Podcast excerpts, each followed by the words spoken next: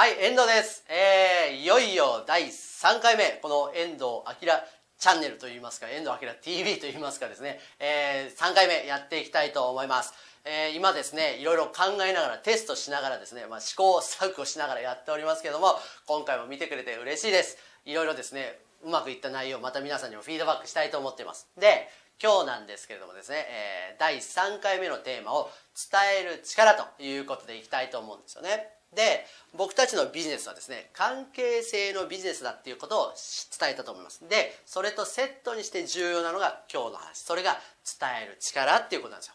でできる人たちに共通していることがあるんですそれが何かというとある限られた時間の中でキーセンテンスになるような言葉がねこうパンパンパンパンパンって入れられる人だって分かるんですよね。でこれが口コミや紹介を得る上ではとても重要になるんですよ。でポイントになるのはその紹介口コミをもらう時には何をどのように伝えるのかっていうのがとても重要になってるんです。で今日はその「何を」の部分に焦点を当てて喋りたいと思ってるんですね。でちなみにですね僕は、まあ、セミナーやってたくさんお客さんを取るということは得意でやっていましたけどもともとは紹介や口コミというところに力点を置いて仕事をしてたんですよ。何を隠そうですね。塾で僕先生やってたじゃないですか。年間800人ぐらいガキンチョ教えてましたけどそこで最も重要だったマーケティング手法何かっていうと口コミ紹介なんです。今から十数年前、まあ、15年ぐらい前です。インターネットとか全然ない時代ですよね。でそこではですね広告よりもやっぱり口コミ紹介なんです。でお母さんの口コミ紹介を得るってことですよ。これねやり方あるんです。僕ねそれ結構得意だったんですね。だから若かったけど、えー、結構大きな仕事させてもらってたんですよ、ね、やり方あるって分かりました。でその後保険会社行きましたと。保険会社行って僕は営業ノウハウなしマーケットもなかったお金もなかったけどでもクビにならなかったじゃないですか。それはねやっぱりやり方があるって分かったんですよね。でその後今養成塾ってやってますよね。でありがたいことにこの4年間で700人ぐらいですね僕のとこ来てくださってるんですけど実は今その50%ぐらいは紹介とか口コミなんですよ。ででひどい時だとですね何が起こるかっていうと僕のこと全然知らないのに紹介者強い紹介者の推薦で養成塾来てるっていう人いるんですよ。だから養成塾始まってるのにお前誰だみたいな時ってあるんですよね。そのぐらい紹介口コミっていうのは関係性で、えー、ぐるぐる回るんだってことは分かってるんですよ。だからねやり方あるんだってことなんですよ。で今日はその伝え方ということで何をというところにフォーカスしてお話をしていきたいと思います。で今日もですね VTR 用意してますからそこから見てください。ではいきますよ。VTR どうぞ。今日はですねあのー関係性と伝える力というのをテーマでですね、まあ、やっていきたいわけですよ。ね。本質的なことをやりたいから、ね、時間限られてる中でやりたいので、ね、上上っ面のことやっても成果に出ないので、ね、僕は成果に貢献したいと思ってる。でせっかくなのでその関係性と伝える力をアップさせるにはですね簡単でパワフルなワークがあるのでウォーミングアップも兼ねてちょっとそれをやりたいんですよ。でどうするかっていうと、ね、とても簡単です、えー、お隣同士、まあ、前後になっても構わないんですけどちょっとペアになってもらっていいですか？グループなんででは、え、何をしたいかというとですね今から、えー、ウォーミングアップも兼ねてですね、え、自己紹介でそれをやってみたいと思います、え、どうするかというとやり方が重要なので言いますね。でまず A さん B さんいたら A さんが、まあ、先行後攻決めてもらって A さんが、え、自己紹介スタート。あの私はこういうものです。こんなことやっててこんなのが得意でこんなになってますよみたいな話をしてもらいたいんですよ、ね、まあ自己 PR でもいいですよ。で重要なのはね時間を意識するってことが重要なんですよ。今日はこれを1分でいきます。で1分経ったら僕はポンと手を叩くので攻守交代。B さんが、えー、私はこういうもんだと。こんなことやっててこんなんでこんなんなってますよみたいな話をやってもらいたいんですよ。ね、繰り返しますけど時間を意識することが超重要。でただこれはねクライアント取ってる人たちは、ね、上手にこれをやるんだけど今日初めてだから難しいと思います。中には1分持たない人も出てくると思います。でそういう人は聞いてる人が重要。聞いてる人が質問してあげてください。で質問してあげて1分満たしてもらいたいんですよ。OK ですかね？であの今日はあの僕が主催のセミナーなので皆さんですね温かくやってください。いいですね。温かくやってくださいよ。お仲間だから。OK ですね。じゃあちょっとペアになってもらっていいですか？はい。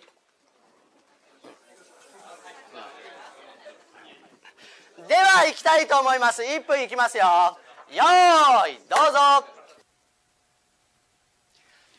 さああなただったら1分自己紹介しろって言われたらですね、まあ、どんな話しますかね？例えば会社の業務内容みたいな話ですかね？もしかしたら会社がここにありますよなんていう地理的な話するかもしれないですしいずれにしろですね選ばれる理由って喋れてますかね？インパクトのある話ですよ、ね、でできる人はですねここを狙って喋りに来るわけなんですよね。だからぜひしゃ、えー、考えてもらいたいんです。でちなみになんですけど今やってるのこれ何かっていうとですねこういうのねセミナー講師の人におすすめですけどアイスブレイクっていうんですよ。僕らのビジネスは関係性のビジネスだからお客さんとの距離をギュッて短期間で縮められないとダメなんですよね。でそのために、えー、セミナーの冒頭部分で一盛り上がりするイベントいいよって言って、まあ、アイスブレイクってあるんですよね。でお客さんはセミナーの最初の段階ではどう思ってるかっていうとですね「いやお前のことは初めてだからねそんな信用してないぜ」っつってこれ腕組み組んでんですよ、ね、だからあ好きにねセミナー会場座らせたら大体後ろの方から座っていくんですよね。でこれはどういう意味かっていうとね心理的にも距離があるけど物理的にもね距離空けさせろって言ってるんですよ、ね、怪しかったらいつでも出てってやるぜって。そういう意思表示の表れなんですよね。だから僕たちはねこういうお客さんの心の声関係性を理解しない人はお客さん取ることできないんじゃないかって思ってアイスブレイクなんかもやるわけですよね。是非セミナー講師の人はですねこれ盛り上がりますから真似してみてください。ということで1分どんな話しますでしょうか。はい、えー、では一度前を向いてください。えー、どうだったでしょう？難しいと思います。ただですね、えー、できる人たちはですねこういうのすごく上手にやってくるわけですよ。で僕はですね、まあ、全国でセミナーやったり自分の養成塾多くの人が来てくれてると。でできる所長やトップ営業マンの人たちもたくさんいるんだけど彼らからやっぱり相談されることがあってですね。で何を相談されるかというとですねやっぱり一番多いのはこれなんですよ。それはあいや遠藤先生。うちの事務所口コミや紹介が少ないんですけどと、まあ、こんな相談なんですよね。でどうですかね。もし皆さんのお仕事でですよ。口コミや紹介で、えー、新規のクライアントが増えたとしたらですよ。これは嬉しいですかね。うんうんと。いいですね。今日はだんだん意思統一されてきていいですね。ね。やっぱり嬉しいじゃないですか。であの僕はセミナー使ってお客さんを獲得するって、まあ、得意でたくさんやってたんですけど最初にクライアントが増えていったその一番最初は何だったかっていうとやっぱりね紹介だったんですよ。で僕はあ1件お客さん契約できると5人紹介してもらえて少なくとも3人には会えてうち2人は契約取れたんですよ。だからクビにならずに済んだんですよ。ただ最初その元になるあのリストが少なかったからスピード乗るまで1年ぐらいかかったんですけどでも1年経ったら24時間年中無休ぐらい忙しくなったんですよね。でやって分かったことがあります。つまりね紹介をもらうにはやり方があるんだと分かったんですよ。でどうしたら紹介ってもらえるんですかね？もしくはあなたのお客さんはどうしてあなたのことを紹介してくれたんですか？ってこういう質問でもいいと思うんですけどちょっとお隣同士喋ってもらってもいいですか？ミーティングしてください。ミーティング。5秒前です。はい54321 OK 一。回拍手お願いします。拍手。はい。じゃあ教えてください。あの正解不正解なしですからね。こう思うとかこうであると。そんなふうで構いません。なんか1個ぐらい教えてください。成果を出して。ありがとうございます。とまあいろいろ出てくるんだと思うんですけど基本ですねどこ行ってもですね全国で聞いても答えは大体同じです。一つは何かっていうとメリットが伝わったら今みたいな話ですよね。メリットが伝わったら。で一つは何かっていうと信頼されたらみたいな話ですよね。好きになってもらうとか、まあ、関係性の話。で3つ目は何かっていうと感謝されたらとかっていうわけですよね。いや感謝じゃダメだと感動だみたいに言う人もいるんですけどでもね大体この3つに、まあ、このカテゴリーとこの引き出しの中に多分入るんですよ。どうですかね？でやっぱ皆さんもそうであると。でも僕もそうだと思うんですよ。じゃあ次の質問いきますよ。はい！で、えー、まあ今動画見てもらったと思うんですけれども、まあ、僕は全国で、えー、多くの人と関わってですね、まあ、僕の養成塾でもできる事業やコンサルタントトップ営業マンの人たちと会いますけれども大体答えはですね3つぐらい集約されるわけですよ。で大体、まあ、言葉やセリフは多少違うかもしれないですけど3つの引き出しに収まりますよね。1つは何かというと一応書いておきましたけどこれです、えー、自分のメリットが伝わったらと。ね、ベネフィットと言ってもいいと思うんですね。それが伝わったらですよ。そして2つ目が何かっていうと、えー、信頼されただとか、えー、好きになってもらったら。そんなことが出てくるんだと思うんですね。で3番目に何かっていうと「いや先生それね感謝されたりと」「いやいや違うよ」感謝じゃダメなんだ。感動なんです。なんてですね、えー、答えてくれる人が大体ですよ。で僕も実際ですねそう思います。大体この3つなんじゃないかなってまあ思ってるんですよね。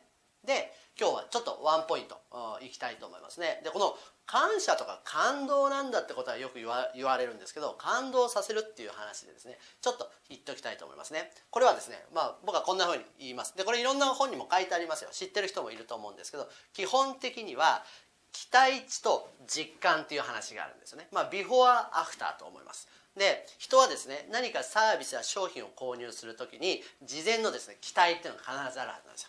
でそれを商品サービスを買った提供を受けた後にあこんな感じだったのねっていう実感っていうのが伴ってくるんですけどこれを統符号で統合不統合で表してみると事前に期待していたことと実感がイコールであると何が起こるかっていうとですねこれはですね、まあ、満足するわけですよ、まあ、安心しますよね。うんそうだそうだそうだと。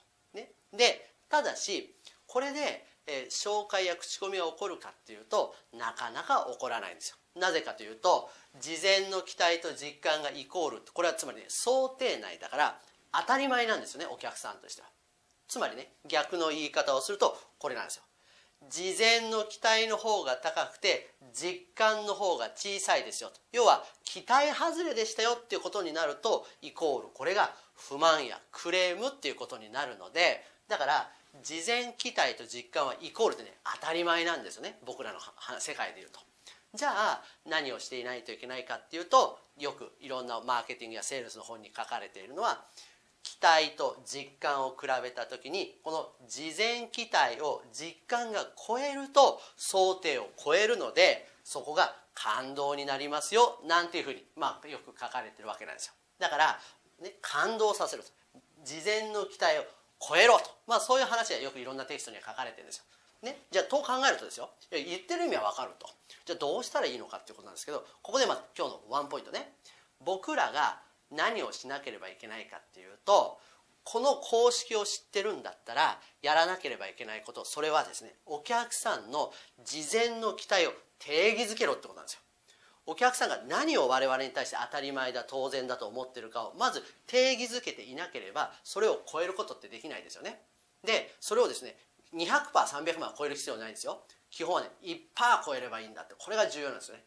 お客さんの期待を定義づけそれを超えてみようっていうのがとても重要なことであると。でそうすると感動されてでうん紹介や口コミが起こるかもねっていうそういう話なんですよ。ところがですよところがね。現実問題を考えてみるとこううまくいかないのがねあるんじゃないかって僕たちは思ってるわけですよ。というのもメリットが伝わっていると、ね、で実はねメリットって非常に伝わりづらいんですよ。僕らの仕事というのはとても専門性が高いからでお客さん基本素人なのでこの専門性を伝えるのはとても難しいです。我々が「私はこういうことできます」と言ってもそのできることに対してお客さんは素人だからよくわからないんですよ、ね、だから伝わりづらいですね。むしろお客さんはね「私はできる」じゃなくて私というのはこの専門がね私ができるじゃなくてそのお客さんがどうなるか。つまりあなたはこうなる。変化成果結果。その効果効用が知りたいんだと思うんです。でこれを伝えるのは非常に難しいから伝わりづらいっていうのが1点目。2つ目ねこの信頼を伝えるっていうのもまた難しいわけなんですよ。なぜかというとですね僕らのビジネスが最も難しいのはその理由の最大のものはね事前体験をさせられないからなんですよ。要はお客さんとの信頼関係がこれはできたとしてもですよ。この信頼関係をよその人に紹介という言葉に変えて載せるのはとても難しいんですよね。なぜかというと事前体験をさせられないからですよ。これが2つ目難しいポイントですよ。そして3番目ですよ。この感動させたら紹介してくれるっていう話なんですけど確かにこれは合ってるんだと思うんですよ。例えばホテルで感動させたとかレストランで感動させたとかテーマパークで感動させたとかまあいろんな実例あるじゃないですか。どれも素晴らしいと思います。でところがなんですけど実際僕らの仕事で基本的に成果が上がってお客さんがうまくいったらですねこれはお客さん感動してくれてるんですよ。でも紹介してくれないんじゃないかと思うんですけどどうでしょうねって。でこっからなんですよね。でできる人もそうじゃない人も基本的には同じことをやってるんですよ。つまり何をやってるかっていうとメリットを伝えて信頼を伝えて感謝感動を伝えようとしているんです。だけど成果が出る人出ない人に差がついちゃうってことなんですよね。で何なんだろうって思ったんですよ。で今日はここまでにしておきたいんですけど次回ですよ。次回できる人とできない人は同じことを伝えているにもかかわらず成果が異なる。つまりね何をの部分はほぼ同じなんですよ。ところがどのようにで成果が変わってるんじゃないかって僕ら感じています。ですので次の回はですね伝える力の中でもどのようにどのように伝えたら成果が異なるのかということにフォーカスしてお伝えしたいと思ってますよ。だから次回のことを知ってもらうとやってることコンテンツ変わらないのに成果が異なるっていうことをまた実感してもらいたいと思いますよね。でできる人たちは何をしてるのかどこをコントロールしてるのかそんな話を次回やっていきたいと思ってます。ということでですね今日も時間が来ましたのでこの辺りにしたいと思います。次回もまた面白いことを考えてるんで見といてくださいね。では来週会いましょう。それでは。